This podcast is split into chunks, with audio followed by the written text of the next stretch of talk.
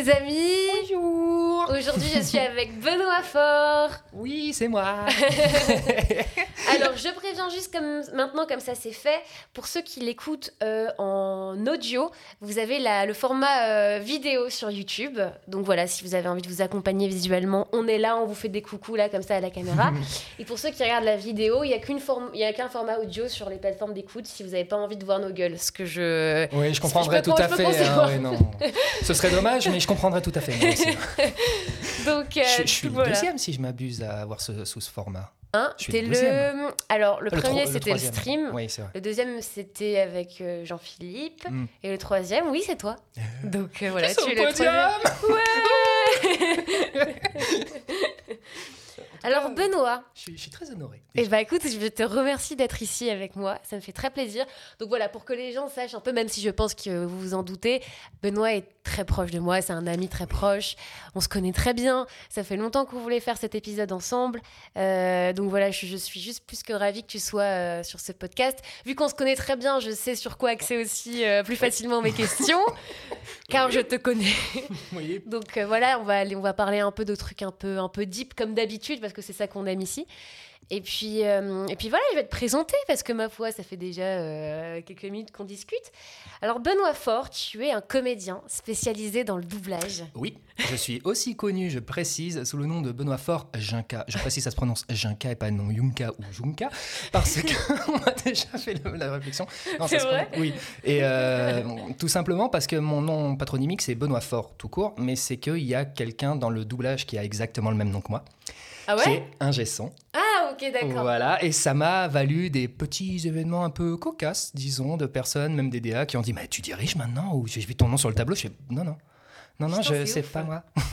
Du coup, voilà, c'est pour ça que j'ai pris le, le- le- le nom de ma mère en plus euh, de- du nom de mon père avec euh, sans Ah, c'est le nom C'était le nom J'ai cru que c'était genre un pseudo que Ah t'avais non, c'est le, rajouté. c'est le nom de ma mère, mais sans la particule 2, parce que sinon ça faisait un peu trop long. Ok, d'accord, coup, incroyable. voilà. Ok, ok, Je j'apprends. voulais, euh, J'apprends un truc, bah voilà, j'apprends déjà un On truc est là sur pour toi. ça, mais du coup, je, je me tenais de le préciser pour commencer. Ok, d'accord, ça marche. Alors, je vais parler de ton, de ton plus gros rôle que tu as fait très récemment, Mhm. qui est Akuma-kun, Ouais, dans, la série éponyme. dans la série éponyme Akuma-kun, qui est disponible sur euh, Netflix. Donc voilà, n'hésitez pas à aller regarder, à aller écouter la douce voix de Benoît en version française, n'est-ce pas? Évidemment. non, parce qu'en VO, c'est Yuki Kaji. Ok, d'accord, putain, tu connais le nom. Je l'ai Bah, pas noté c'est parce le que... CIU c'est le CIU des Rennes, hein, je précise. Donc, euh, c'est quand même un gros nom. Ok, d'accord, ouais. Voilà. Mais il faudrait qu'on en parle des seiyuu. On va en parler des seiyuu japonais Oui, parlons-en des CIU épisode. tête. Parce Oui.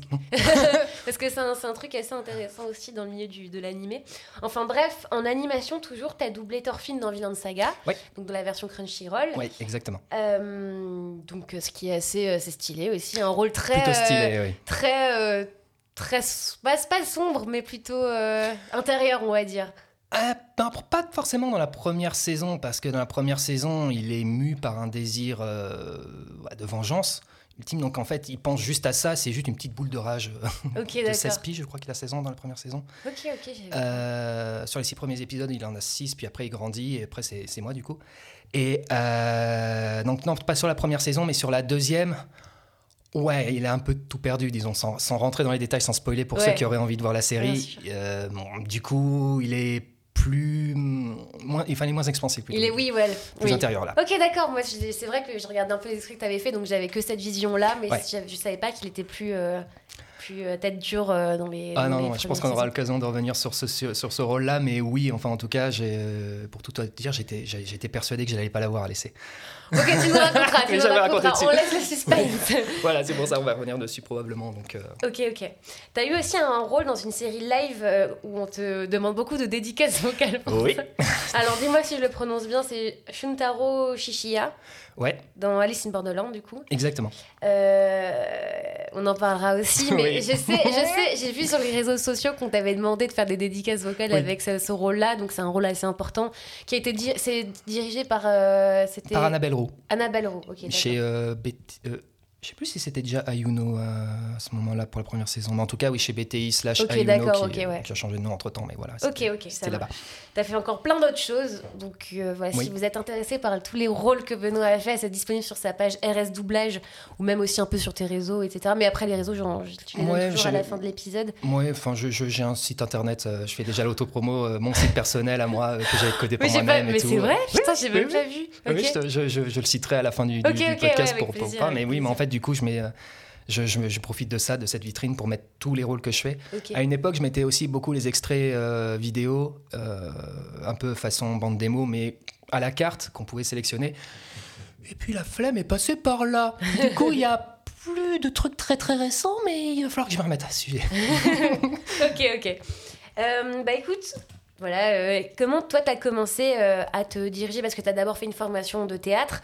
Ouais. Alors, et t'as fait aussi des trucs avant Oui. Voilà. Exactement. Passe Alors, le mic. À la base, j'étais pas du tout préd- euh, prédestiné. Enfin, j'aime pas forcément le terme prédestiné. Je, je me destinais pas forcément à, à faire une carrière dans, dans le milieu de la comédie, quelle qu'elle soit ou quoi. Parce que euh, à la base, je faisais des je faisais des études pour devenir ingénieur en informatique. Qui n'a absolument rien à voir Non, avec le métier de Pas- comédien. Pas vraiment, non. du coup, j'étais, je me destinais à ça parce que, euh, dès- euh, je crois que c'était à l'âge de 6 ans, mon père a acheté un ordinateur fixe et 6 ans, c'était en 97. Du coup, du coup c'était un petit peu les- les- la dé- le début de la démocrati- démocratisation des PC euh, à la maison, des tours comme ça qui étaient gigantesques parfois. Et moi, je sais pas, j'étais j'avais un malin plaisir à regarder les modes d'emploi de tous les appareils, pour rien, juste pour, pour lire un mode d'emploi. Et donc forcément, je vois ce truc, là, c'est ce truc d'électronique, j'étais... Oh, j'adore ce machin déjà, j'ai envie d'en faire mon métier. Déjà à l'âge de 6 ans, je me suis dit ça. Et euh, donc j'ai construit toutes mes études et tout mon, mon parcours professionnel en me disant je vais faire un ingénieur, donc euh, ingénieur en informatique, donc études supérieures, bac plus 5, il faut que je fasse un DUT d'abord, euh, je tenterai pas les écoles tout de suite, les écoles super, euh, enfin les masters tout de suite. Hmm.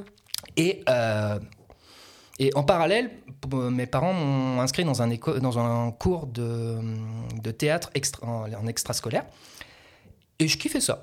Ouais, voilà, j'ai ouais. d'excellents souvenirs de ça, euh, notamment de, de grands moments d'improvisation qui n'ont jamais été pris en, en vidéo parce que ça a été, comment dire, il y a eu un problème de cassette, mon plus grand regret. Oh merde, Ouais. chiant ça quand ça arrive. Donc euh, c'était ma première pièce de théâtre sur scène. Euh, je devais, c'était euh, fin école primaire, donc j'arrive plus à me souvenir à quel âge c'est l'école primaire.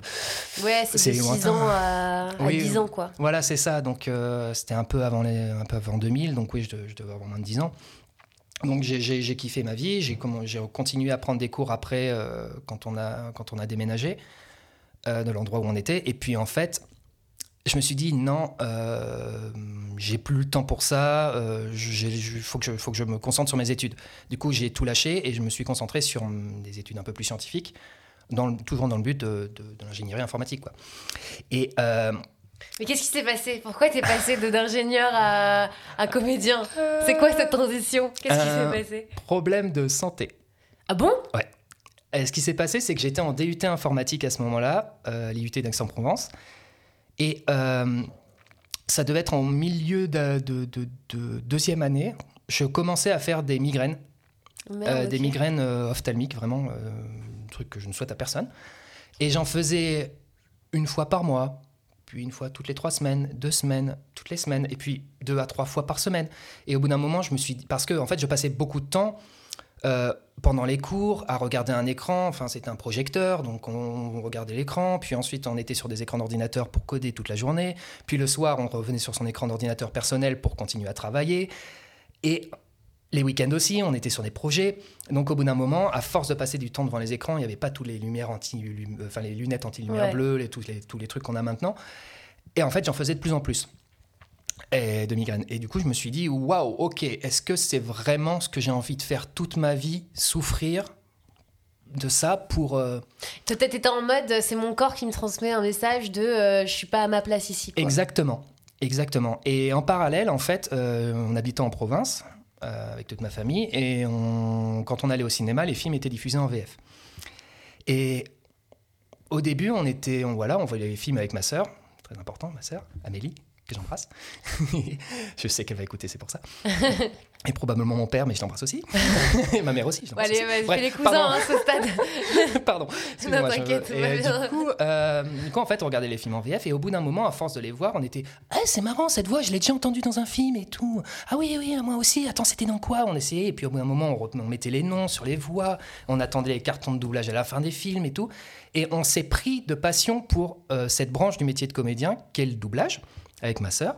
Et en fait, on a on s'est intéressé de plus en plus à ça, au point que moi, pour pratiquer pour l'informatique, j'ai créé un site internet à ce sujet.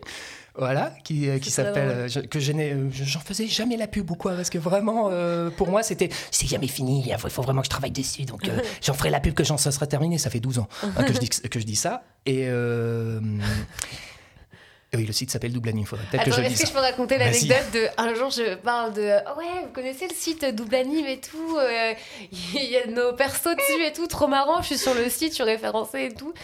Et Benoît il me regarde il fait c'est moi le créateur de Double Anime et je suis en mode Quoi?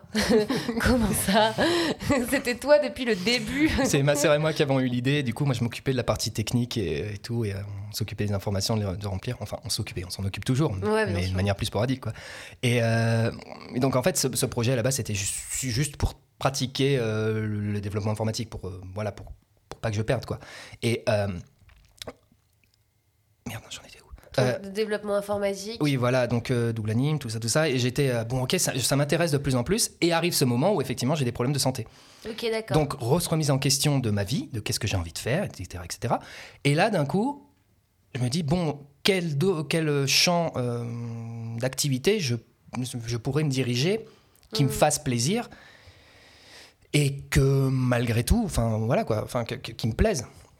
Il y a eu plein de choses et je me suis dit, en fait, J'aime tellement le doublage que je me, verrais bien passer de l'autre côté du miroir et en faire mon métier, en plus par rapport aux cours de théâtre que je prenais étant gamin.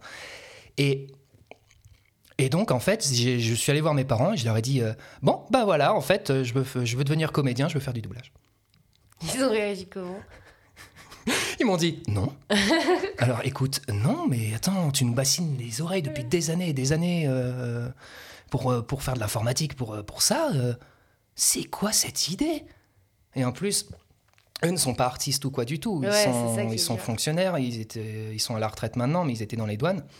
Donc en fait, euh, et c'est normal, je les comprends tout à fait, ils, avaient peur pour moi aussi. De, ils me connaissaient mieux que moi, mieux que moi-même. Euh, donc ils, savaient pertinemment que ben, l'instabilité du métier, enfin du métier d'artiste en règle générale, ne, ne, ne m'allait peut-être pas euh, autant, vraiment. Et, euh, et en fait, je leur ai, euh, j'ai réussi à les convaincre que je, que, que, je ne voyais pas mon avenir dans l'informatique. Et ce à quoi ils m'ont dit Ok, très bien, on va te soutenir, mais par contre, va au moins jusqu'à Bac plus 3.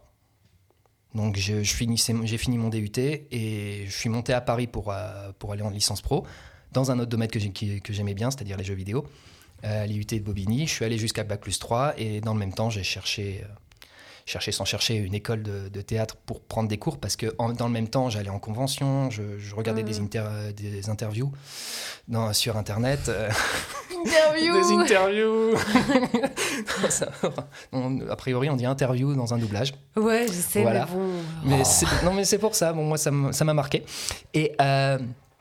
Et donc, en fait, je me suis retrouvé à regarder des interviews, des, de, demander des, conseils à des comédiens, notamment, euh, j'avais croisé Marcel Minou en convention, mm. donc quand je lui avais demandé, et la constante était, bah, il faut être comédien à la base, j'ai fait, très bien. Donc, je me suis dit, je vais prendre des cours d'art dramatique dans une école euh, d'art dramatique professionnelle. Et quand j'ai dit que j'ai cherché sans chercher, c'est qu'en fait, je m'étais dit, j'ai profité de ma licence pro où j'ai pas forcément énormément d'heures de cours pour euh, fouiller sur Internet et regarder les, écoles qui pourraient m'aller. J'ai évidemment choisi le cours Florent. Voilà. Basique. voilà, le truc le plus, le plus basique parce que c'était le plus renommé et là où il y avait le plus de pubs, entre guillemets, on va dire ça comme mais en fait, quand tu viens de, quand tu viens pas du milieu artistique, les, cours Florent, c'est un peu la, la, référence, tu vois. C'est ça. Genre tout le monde connaît, euh, tu vois, même nos darons qui sont pas dans l'art, donc évidemment c'est. Hmm. C'est rassurant aussi, je crois, tu vois, Ah d'y aller quand, quand on n'est pas issu d'un milieu artistique. Mais alors, du coup, tu vas dans cette école, dans ce cours Florent. Mhm. Et moi, il y a un truc qui me. qui- je, je me pose une question c'est que le théâtre, les exercices d'impro, les trucs et tout, c'est une, une mise à nu complète, tu Oui. vois. Et je me dis, toi qui es passé d'ingénieur informatique à derrière ton ordinateur, à, à- à faire des trucs, euh, à mettre dans des trucs, dans des systèmes, enfin, je sais pas ce que tu as fait, mais tu vois, il y a un truc Oui. beaucoup plus carré, tu vois. Et là, tu dois te, bah, te mettre à poil sur scène, euh, pas au sens littéral, enfin, après, Oui. voilà, peut-être, j'en sais rien. Le théâtre d'aujourd'hui, non, non, je te confirme que non, j'ai pas eu à le faire. J'ai eu un petit moment d'inflexion, mais non. Donc tu vois, je me dis comment, ça s'est passé cette transition de, ouais, d'enlever plein de couches sur soi pour, euh, pour être sur scène et pour, euh, pour être libre sur scène, tu vois. Alors, je pensais que j'allais galérer, mais vraiment. Parce que de ma nature introvertie, réservée et encore plus timide à l'époque que maintenant, même si je me considère encore très, euh, très réservé, timide et, et, ren- renfermé parfois, quand je connais pas les personnes, je pensais que j'allais galérer. Je te le cache pas. Et en fait, j'ai pas eu à me poser la question très longtemps pour le savoir. Parce que euh, au cours Florent, euh, il y a ce qu'on appelle les stages d'entrée pour euh, qui décident entre guillemets euh, Oui, pour, vrai, savoir raison, qui ouais. rentre dans l'école. Et en fait, je suis tombé sur une, une professeure. Sur l'instant, on l'a quand même tous très mal vécu, mais avec le recul, je me dis que c'était salutaire en fait. En fait, elle te rentrait dedans tellement euh, qu'en fait, tu, c'est la manière où on te prend presque pour une merde. Une merde, mais vraiment très profonde. Où tu te, où tu te sens mal, tu pleures te- toutes les larmes de ton corps en sortant, tu te dis waouh, dans quoi je me suis embarqué? Et ça a duré qu'une semaine, je précise ce stage. Et vraiment, on était, mais c'est fou. Mais malgré ça, en fait, on a eu une réaction tous de non, mais attends, euh, pour, qui, euh, pour qui elle se prend? On va lui montrer de quel bon on se chauffe. Et en fait, on revenait le lendemain, on lui montrait, et elle était très contente. Et à la fin, elle. euh, Mm. En fait, on est tous ceux qui, qui ont compris, enfin, qui ont compris. Je suis pas hyper partisan non plus de, de ce genre de, de méthode, mais ça m'a été bénéfique parce que je me Ouais. suis, je me suis pas reposé sur mes acquis. Je me suis, j'ai forcé ma nature pour, pour. euh, Ouais. ouais, j'avais envie de plaire, je crois, à ce moment-là. Donc oui, j'étais vraiment. "Hmm, Ok, ok, je vais y aller. Et je l'ai fait et on- finalement, je suis rentré, je suis rentré dans l'école. Et c'était une entrée en matière un peu brusque, brutale. Mais finalement, avec euh, 10 ans, plus plus 12-13 ans de recul, Tant mieux. Mais tu sais que c'est trop marrant parce qu'on en parlait avec euh, Jean-Philippe, Mhm. donc Jean-Philippe Brière, l'invité de l'épisode d'avant, qui euh, on parlait un peu de ces méthodes-là, un peu dures, un peu. Mhm. euh, et on essayait de faire aussi la différence entre la entre l'exigence et la Mhm. brutalité. Et, j'étais moi, j'étais en mode, oui, euh, c'est- chiant, quoi, quand t'es dans, dans un environnement de travail où qui est brutal, qui est brusque, c'est pas euh, agréable. Je sais pas si t'arrives à enlever tous les leviers de liberté pour être euh, à un stade pour, tu- pour- où tu peux jouer et tu peux, te faire, tu peux être traversé par des choses. Mais en même temps, j'ai l'impression qu'aussi, il y a beaucoup d'aspects bénéfiques, tu vois, genre par, par, par rapport à ce que tu disais. Même moi, j'avais eu une formation où la prof parfois était un peu dure. euh, Mhm. et en fait, c'est vrai que ça, ça, ça fait ressortir ce truc de bah attends, je vais lui montrer. Oui. Mais le truc, c'est qu'il n'y a pas tout le monde qui réagit comme Non. ça, tu vois. totalement. Donc en fait, c'est un peu une épreuve pour voir qui sont, qui vont être les plus. euh, tu vois Ouais, en fait, j'ai plus de mal avec cette manière-là de procéder dans le cadre professionnel. Je sais pas si tu vois ce que je veux dire. Dans le Oui, sens, je, je vois ce que dans tu le veux cadre dire. du travail où tu dois donner quelque chose à quelqu'un, je parle forcément euh, face caméra, tu dois donner quelque chose à un, ré- un réalisateur ou à un metteur en scène en, en théâtre ou même à un directeur artistique en doublage. C'est donnant-donnant, c'est un échange finalement. Si la personne te rentre dedans et te brusque, je vais pas avoir envie de lui donner. Je vais pas avoir envie de me mettre, euh, de me lâcher, de me mettre à nu pour cette personne. Tandis que dans le cadre professionnel, c'est du genre, eh oh, mais attends une euh, non, professionnel, pardon. Dans le cadre éducatif, Ouais, c'est vraiment, mais, attends une minute, euh, je suis là pour apprendre, euh, pour qu'il se prend, mais attends, euh, tu vas voir. Il y a une sorte Oui, d'orgueil. c'est vrai, t'as raison. T'as raison. une sorte d'orgueil. Mais dans mon monde professionnel, moi, je serais vraiment pas bien. Là, comme, comme là, j'étais pas bien, mais du coup, là, j'ai envie de lui montrer. Là, je suis pas sûr d'avoir vraiment envie de lui montrer, de montrer à la personne euh, de quel bois je me chauffe, juste pour flatter mon ego. Bah ouais. pas pour ça. Parce que tu vois, il dans le truc d'é- d'é- d'éducation, t'es un peu pas inférieur, mais tu vois, il y a ce truc de Mm. toi, tu dois apprendre. Donc, ok, d'accord, si tu dois passer par. euh, Enfin, si, tu vois, s'il y a cette Oui. méthode-là, je crois que tu es un peu plus dans l'acceptation, mais alors que quand tu es dans le milieu professionnel, tu es en mode, mais frérot, euh, non, quoi. C'est ça, Enfin, j'ai envie d'être traité euh, à, la, à hauteur de comment moi je te traite, tu vois. Ouais, dans, dans les, en école, quelle qu'elle soit, tu es là pour apprendre. Si la personne. Enfin, c'est donc pour ça qu'en fait, euh, j'allais dire, si la personne ne te donne pas envie d'apprendre. Bah oui, mais là, là c'est un peu paradoxal comme méthode, mais en fait, c'est brusquant, mais tu arrives quand même à avoir envie. Tu dis, mais attends, mais. oui. Oui, ouais. Et en fait, ça te prépare aussi un petit peu, malheureusement, à la réalité du métier, quoi. Ouais. Donc, limite, valait mieux que ça arrive maintenant Ouais, en, c'est ce en que- ouais, début, avant même me de commencer, aussi, ouais. plutôt que, plutôt que de, de faire des années avec des profs qui sont, j'allais dire très conciliants, mais c'est pas le bon terme, c'est vraiment euh, qui sont, qui te met, qui te, qui te mettent dans un cocon H24 et là tu fais ah c'est donc ça et donc tu te ramollis un peu et qu'après tu te retrouves face à ce genre de professeur ou ce genre de personne et que tu fais Ouais, ouais, ouais. Mince, j'étais pas prêt donc Ah, mieux- c'est sûr. hein. Je sûr. préfère, je préfère. euh, c'est pour ça que je dis que ça a été bénéfique euh, que ça arrive maintenant à ce moment-là, Ouais. plutôt que plutôt que en deuxième ou en troisième année que je n'ai pas faite finalement. Pour- je Est-ce que, est-ce Oui, que je la connais cette anecdote? Crois que je te l'ai déjà tu me raconté. oui, racontée. Est-ce que tu veux la raconter? Bah, je peux la raconter étant donné que c'est probablement le plus grand traumatisme de, de, de ma vie à ce sujet-là. C'est que C'est- Te sens pas forcé, hein, te Non, sens pas c'est- obligé c'est ou comment- quoi? C'est qu'en fait, quand tu, quand tu es artiste, quel qu'il soit, tu, as- tu, tu fais ce métier parce que tu as besoin d'assouvir quelque chose. Je crois que moi, c'est parce que j'avais besoin d'assouvir une sorte de d'envie d'être aimé autrement que par mes parents. Autre, C'est beau ce que tu dis, c'est Ouais. intéressant. parce que je sais que mes parents m'aiment. C'est sûr et certain. Je sais que ma sœur me- m'aime aussi. Comme moi, je les aime, quoi. Mais j'avais besoin, possiblement, de, de, de ça, de peut-être aussi de me prouver que j'étais capable de, de forcer ma nature aussi d'introverti. Et du coup, ben. Ben en fait, euh, je me suis, me suis lancé dans tout ça. Et la première année, passé- j'étais avec une prof qui était incroyable. Je, je la cite parce que je, je l'embrasse fort tellement elle était. C'était d'excellents souvenirs. C'est Laurence Côte, euh, grande actrice. Et j'étais waouh, trop bien. Enfin, franchement, elle te mettait, elle, elle te rendait au centuple tout ce que tu lui donnais. Mais elle était trop, c'était.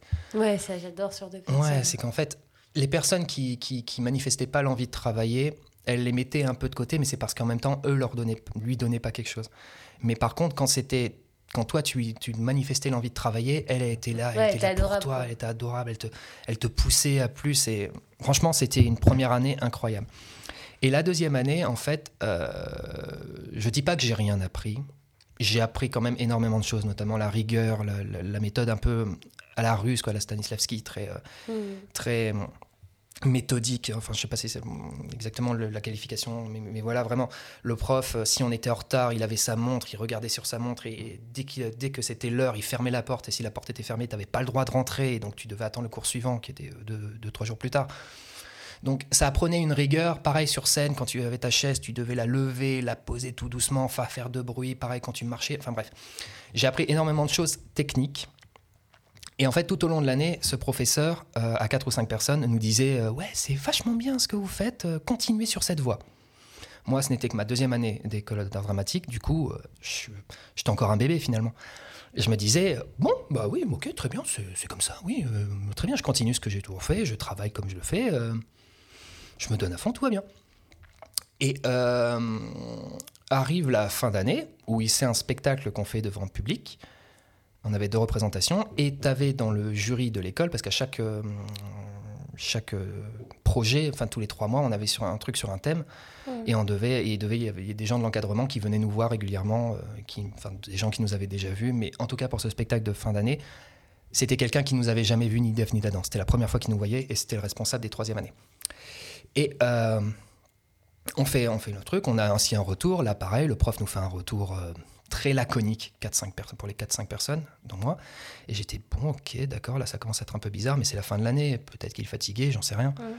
Et quelques jours plus tard, arrivent les résultats qui sont affichés comme au bac, sur la porte de l'école euh, Hmm. en pleine rue.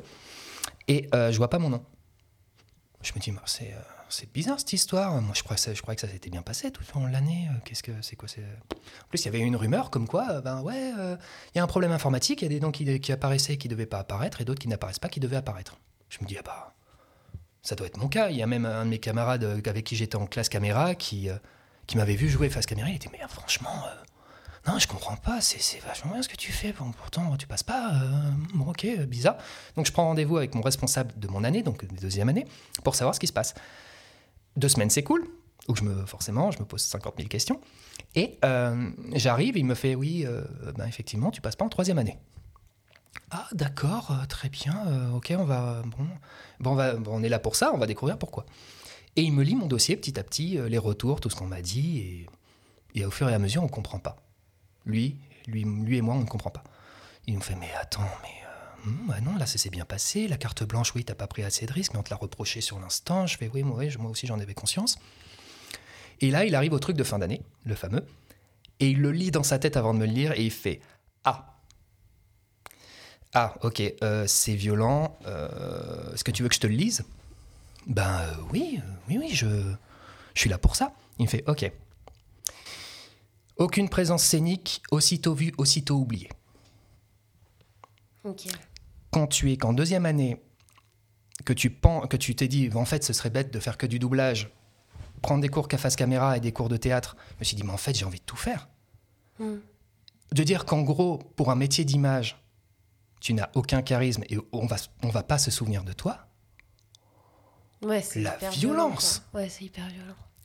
Et donc forcément, tout s'est, tout s'est bousculé dans ma tête les jours qu'on suivi, les semaines qu'on suivi. Il m'a proposé de refaire une deuxième année en me disant ouais, mais tu comprends aussi, on fait ça pour euh, pour rendre service aux comédiens aussi. C'est pas pour éviter qu'ils se retrouvent en troisième année avec euh, des groupes où ils vont juste être cantonnés à amener une chaise sur scène.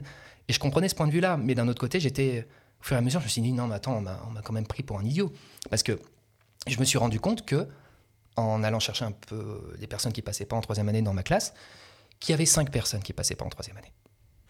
C'était les cinq personnes à qui le prof avait dit Ah, c'est bien ce que vous faites, hein, continuez. Hmm. Donc, à partir de là, et Mm. jusqu'à euh, même encore aujourd'hui, je dirais, donc ça fait plus de dix ans, hein, je En fait, t'y crois plus quand on te dit que c'est bien, quoi. c'est ça. En fait, j'ai, je, je fais le raccourci de bien égale médiocre. Pas suffisant. Donc, même à la barre, quand on te dit Ah, elle est bien celle-là. T'es sûr? Euh, Ouais, T'es sûr? ouais. Attends, je peux, la, je peux la refaire euh, Non, non, mais t'inquiète, elle est bien. euh. Je... Pour moi, en fait, tout- quand on me dit c'est bien, c'est pas assez. Même encore aujourd'hui. Non, mais ce, ce prof-là, il est. En fait, il a été con parce que. Il aurait, il aurait dû être honnête, tu vois. Alors, sur le coup, il aurait dû vous pousser, il vous pousser au lieu d'écrire une remarque. Parce que c'est lâche, tu vois, ce qu'il a fait. Mhm. Il dit oui, c'est Ah bien, oui. c'est bien pour qu'il termine plus tôt, tu vois. Et puis, il se foule pas, et puis il écrit une, quelque chose d'hyper violent comme ça. Surtout Ah, c'est a- même pas a- lui qui a écrit ça. Bah, C'est le responsable des troisième années qui nous avait jamais vus. Oui, bien sûr, oui, c'est lui. Du Et coup. du coup, lui, il- mais en fait, l'autre, le, le prof, ça veut dire que il y avait 50% de la décision qui était. Enfin, c'est ce qu'on m'a dit. C'était euh, les élèves qui me disaient ça, donc je suis pas sûr, plus si sûr. Mais finalement, en fait, c'était une décision partagée.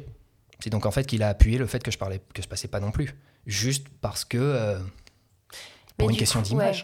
ouais. Et du coup, est-ce que cet événement a fait qu'après, tu t'es dit, bah, je vais rester derrière un micro et je vais pas euh, me montrer face cam Ouais. ou au théâtre parce que euh, parce qu'en fait, j'ai pas de présence scénique comme le mec euh, l'a dit, quoi. Totalement, totalement. Je me suis dit, à quoi ça sert que euh, j'aille me frotter à l'exercice du casting pour qu'on me dise juste, euh, ouais, mais c'est, c'est- vous correspondez pas à l'image quand on se fait du rôle. L'image. Du coup, en fait, je, je me, je me suis, je me suis, je me suis conforté dans, en fait, c'est bien d'être derrière un micro dans une salle sombre où on se concentre juste sur ta voix. Ouais. Après, le truc, c'est que tu vois, il y a un. J'entends plein de gens. Enfin, on- enfin, tu vois, genre, j'évolue dans un milieu avec des comédiens, des comédiennes. Et je m'aperçois aussi que tu vois, plus le temps avance, plus il y a des gens qu'en fait, qui ne supportent pas Mm. d'être reliés à leur image. Tu vois, de. euh, Et c'est ce que et, et ça on le sait, tu vois, dans le milieu du théâtre, dans le cinéma, il faut, faut avoir du charisme, il faut être beau, il Mm. faut être faut être désiré, désirable. Tu vois, il y a ce truc de il y a des gens qui le supportent de moins en moins, il y a des gens qui le supportent plus du tout en fait, Ouais. parce que tu, tu n'es que physique, tu n'es que charisme, alors qu'en fait tu peux être aussi beaucoup de talent, tu vois, Hmm. et que euh, et- C'est pour ça qu'en fait, je- je- j'envie un peu euh, sans les envier non plus, parce que le- leur système euh, est foncièrement différent, mais les acteurs anglais, notamment, qui n'ont pas le système d'intermittence, mais qui, en fait, eux, on avait une discussion très intéressante en plateau avec, euh, avec Thierry Vermut, où en fait, euh, on se faisait la réflexion que sur la série qu'on doublait, les, les acteurs n'étaient pas tous beaux, loin de là. Et qu'en fait, ils étaient, et qu'ils avaient quand même, malgré ça, une présence. Mm. Mais une présence de folie, un talent monstrueux, juste. Tu les voyais, t'étais incroyable. Et c'était pas non plus des bombes. Et j'étais vraiment waouh, c'est dommage qu'en France on soit comme ça, juste, juste sur l'image. J'ai l'impression que ça commence un peu à changer avec euh, J'ai l'impression aussi. ouais. aussi, mais euh, en fait, je suis encore un peu Ouais. je suis un peu, je me dis c'est peut-être encore un peu trop tôt, même si ça comme je commence un peu à évoluer de mon discours, puisque maintenant quand même. euh, Ça change, mais il y a toujours autant de. Le problème, c'est qu'on fonctionne en catégorie en France, tu vois, un peu. En étiquette, ouais. En étiquette, un peu en mode euh, ah euh, le le enfin tu vois genre euh, le meilleur ami boutonneux, Mhm. euh, les, les- Le les nerd. le nerd, enfin tu vois. Après, je pense que c'est pas que la France, il y a le, le cinéma. Mm. Tu vois, on Mais- croit ce qu'on voit, donc si tu vois un archétype, bah tu reçois tout de suite l'information. Et par exemple, je peux prendre un exemple tout con de d'acteur british que je voilà de- qui est dans ce cas-là, Benedict Cumberbatch. Mmh. Voilà, Benedict Cumberbatch, c'est pas l'acteur le plus beau de sa génération, mais, mais punaise. Bénédicte, il a je l'avais en poster dans ma chambre, hein, en même Sherlock. je comprends. Non mais grave. Mais oui, oui, c'est qu'en fait, c'est pas le, c'est pas le genre d'acteur que tu catégoriserais parce qu'il est capable de tout jouer, même si c'est pas non plus Ouais. une bombe de charisme. Enfin, en fait, il finit par avoir un charisme bien à lui. Et c'est ça, en fait, c'est que chacun a son charisme. Oui, grave. C'est juste que Il faut en prendre conscience, il faut tirer le positif de ce que tu Mmh. es, de ce que tu as. j'ai l'impression qu'en fait, on, a l'im- on, on associe charisme à beauté. Alors qu'en fait, le charisme, chaque, chaque personne a une sorte de magnétisme qui lui est propre Mm. et que beaucoup ignorent. Complètement. C'est moi qui dis ça. Et c'est ce que j'allais dire en plus. tu, devrais, tu devrais appliquer les propres phrases que tu dis. Ah, Je suis le roi pour ça, appliquer, euh, donner des conseils. Et ne pas à- les à- appliquer pour ça. Voilà, exactement. ouais. Donc voilà toute l'histoire de. Ça ouais. commence. je à partir du moment où euh, je commence à faire mon, mon trou dans le milieu, enfin, il y a, il y a à voir que je travaille en fait, tout simplement. bah, ça, ça me conforte un peu petit à petit en me disant non, en fait, c'est eux qui avaient tort et j'ai bien Ouais, fait de ouais. mettre en tété, de ma, oui, de mettre en tété. Ouais. Dans, oui, parce que finalement, je suis quelqu'un de très têtu. Mais c'est c'est intéressant aussi le fait de, de faire attention à pas être malléable à ce que les, à ce que les gens te disent. Mm. Dans le sens où, si, on, si ton, dans le travail, quelqu'un te dit t'es nul, t'as pas de présence, t'as rien, tu vois, je pense qu'il faut se créer genre trois murs, tu vois, entre Ouais. la réflexion et soi et son individualité. Mm. Parce que sinon, bah, tu, tu peux hyper tomber. Enfin, faut pas être ouais, euh, perméable à ce que à ce qu'on t'envoie comme. Ouais, Mais ça, c'est même pas que dans le milieu artistique, hein, c'est dans la vie Non, oui, tous dans les tout, jours. dans- hein, dans tout. hein. oui, oui, finalement, le, le milieu artistique, pour moi, c'est une sorte d'extension de la vraie vie. Oui, c'est ça. Parce que euh, quand quelqu'un te dit euh, ouais mais t'es nul à ça, ouais mais tu fais ça, ça, en fait il faut vraiment mais se protéger de ce que tu reçois des gens et ne pas en créer une réalité, ne pas créer la réalité que eux veulent que Et ce qui est très sois, dur, ce qui est très très dur, c'est d'être, de, de, de ne pas être malléable sur les les, les, les missiles qu'on t'envoie, Ah ouais. euh, qui, te, qui touchent à ta personne, mais malgré tout rester malléable pour être. Ouais, tu vois, tu devrais Ouais, jouer ça. ça. comme ça. En fait, c'est c'est un équilibre très difficile à trouver. je trouve. Grave. Je suis grave d'accord, ouais. Parce qu'il faut, il faut, il faut quand même de la remise en question. Oui, totalement. Donc il faut quand même que de laisser une ligne ouverture pour, euh, pour que tu évolues. Mmh. Mais il faut pas que tu, faut que tu, faut pas que tu ouvres grand les, grandes les portes. Bah Enfin, ouais, en c'est fait, très compliqué, ça dépend des, des situations, mais euh, c'est une question d'ego, en fait. C'est que réussir à mettre son ego de côté et à réussir à interpréter une remarque comme étant dans le cadre du travail et non pas personnel, c'est très difficile. Et une fois que tu arrives à maîtriser ça, c'est c'est tout parce que finalement, bah, tu reçois l'information. C'est dans le cadre du travail, c'est pour ton rôle, c'est pour le personnage, c'est pas pour, c'est pas contre toi, Ouais, c'est voilà. contre l'interprétation que tu as ouais. du personnage. Bah ok, c'est cool, on avance, on travaille, c'est un échange finalement. On en revient à l'échange du début.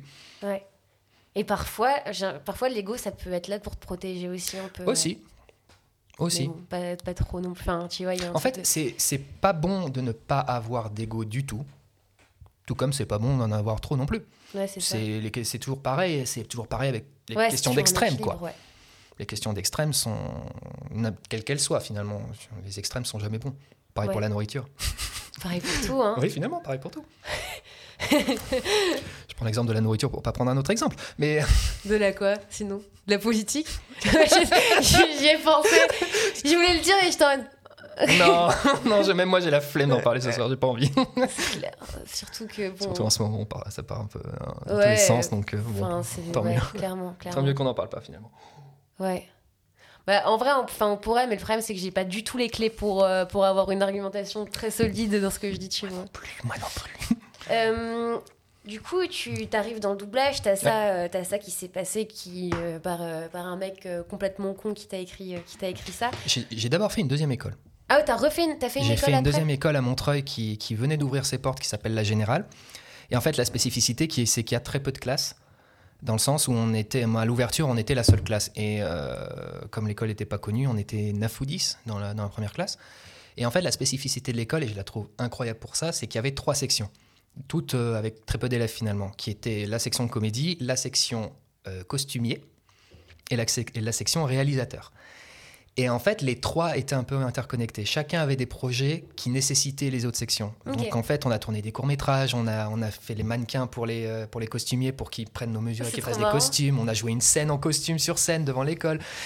Et, et c'était deux ans euh, trop bien, finalement. Donc là, là par contre, c'était vraiment euh, un très très bon souvenir. Même si forcément, comme ça suivait le cours Florent, ben, j'oscillais plus entre les moments, euh, les moments de, de down en me disant bah, je suis. Qu'est-ce que je fous là Qu'est-ce que je fais là Ils avaient raison, pourquoi je continue à m'infliger ça Et d'un autre côté, non, j'ai envie de faire ça. Enfin bon. Voilà, ça, ça, je, je- je vais me passer moins de temps dessus sur cette école-là euh, parce que c'est de, très bons souvenirs.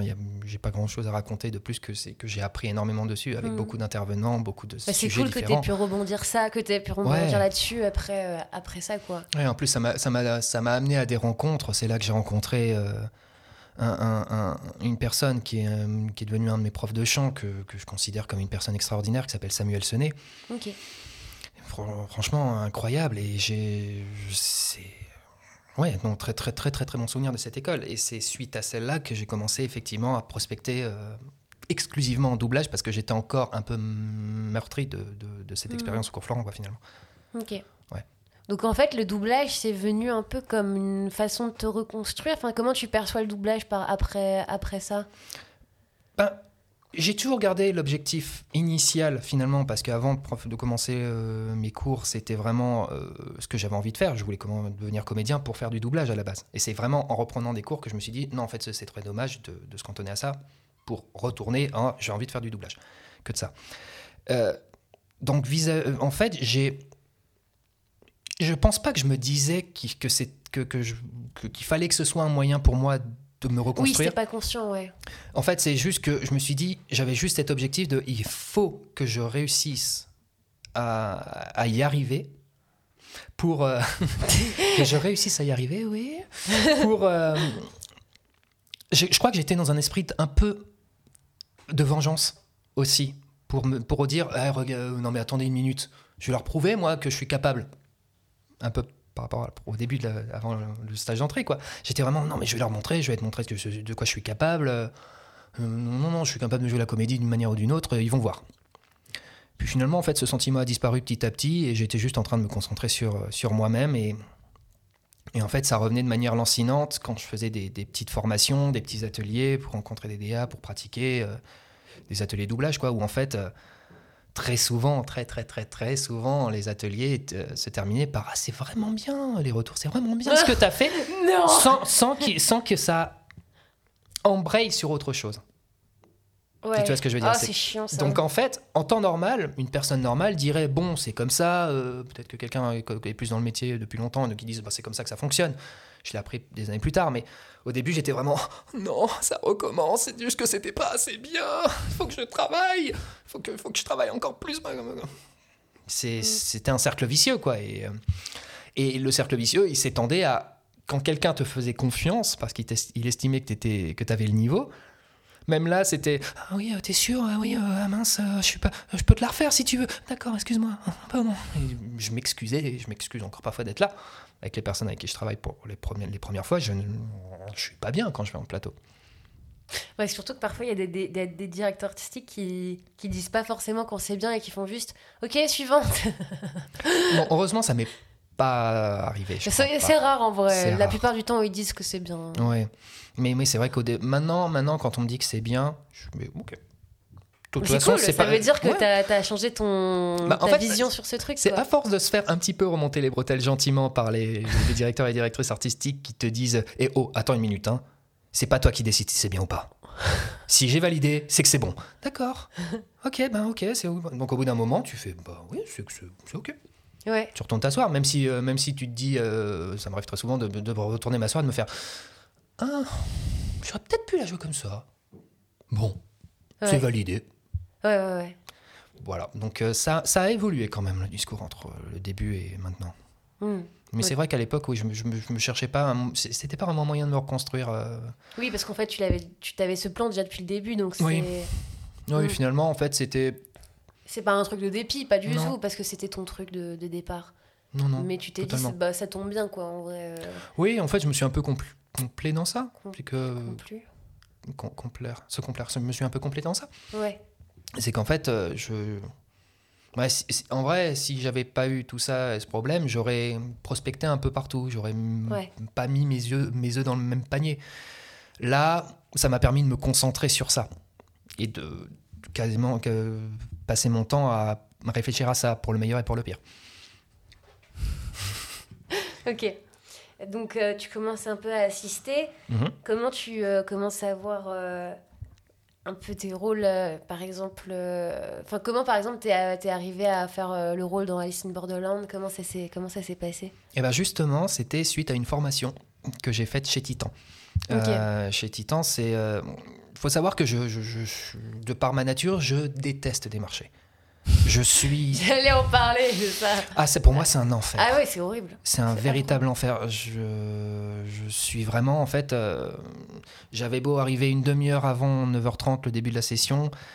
J'attendais que les DA arrivent et au moment où j'arrive, ben, il y avait d'autres comédiens qui, eux, voulaient assister, qui arrivaient Salut, tu vas bien? Qui disent bonjour au DA, qui assistent et toi, tu fais Ah ouais, non, c'est dur. hein. Je retourne, bah, écoutez, je me retourner dans ma maison. Ouais. Et euh, en fait, je, je force, je devais forcer constamment ma nature, ce qui pour moi, euh, c'était très, très, très, très compliqué. C'est dur d'être introverti dans un milieu euh, où, où parfois ça passe sur la sociabilité, sur le relationnel. C'est c'est dur. hein. Ouais, ouais, con- constamment. J'ai même parfois l'impression d'être, euh, d'avoir tellement été une personne différente, mais pas non plus fausse, mais d'être tellement radicalement différente de, de, de ce que je suis, qu'il y a des moments, je me demande, mais je, je, je sais quoi ma, ma vraie personnalité, quoi Je suis qui réellement?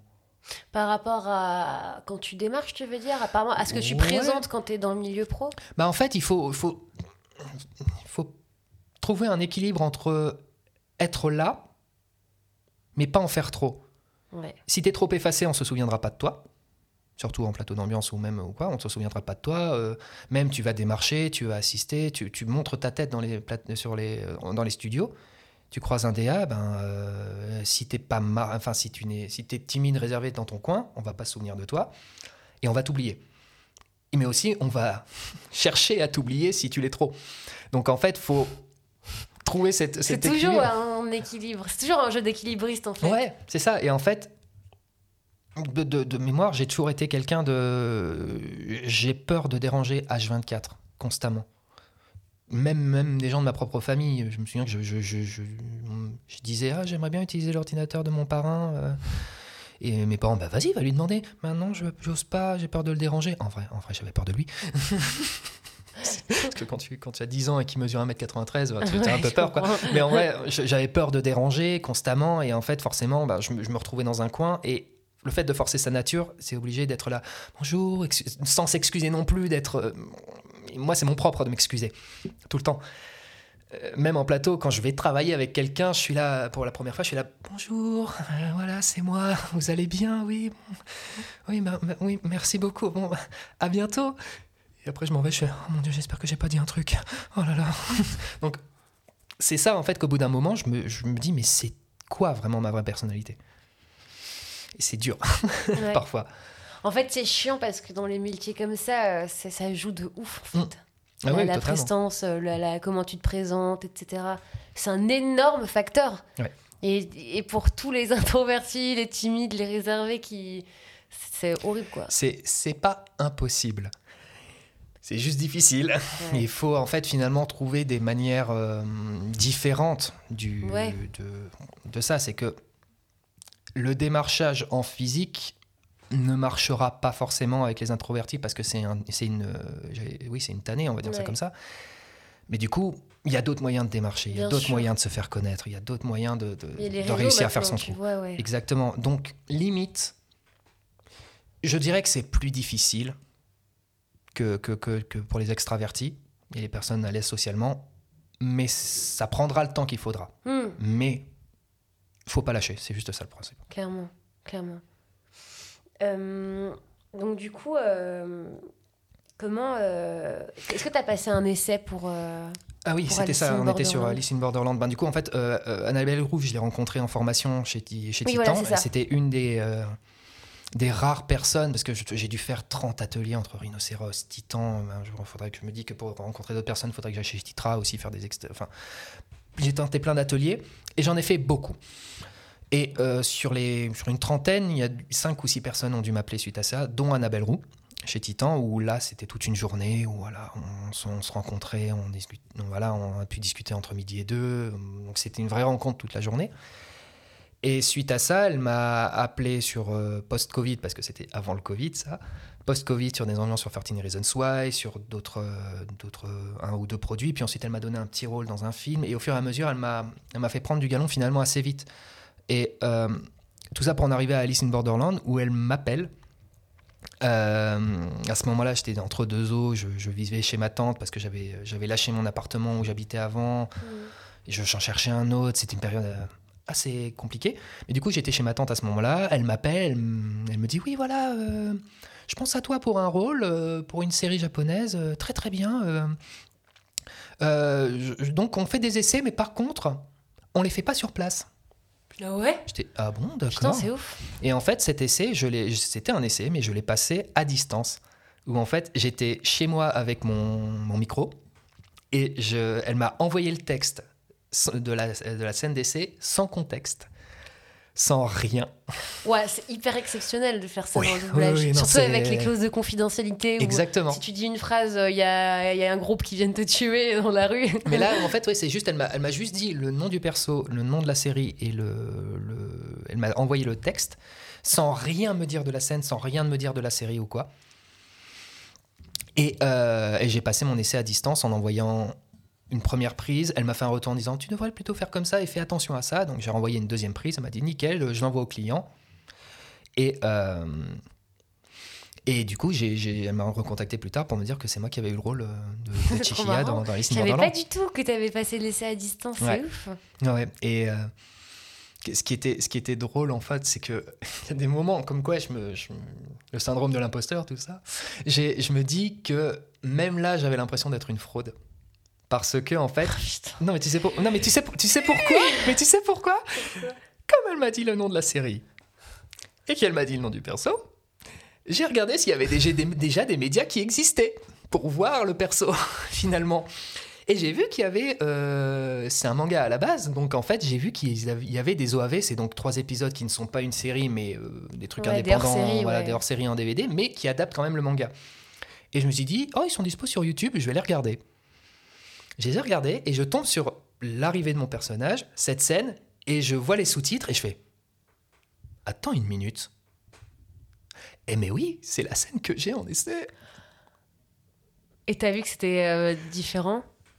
En fait, le texte était légèrement différent, mais du coup, j'ai vu la personnalité du personnage et j'ai fait OK, très bien. Et heureusement que tu l'as pas vu avant de faire l'essai.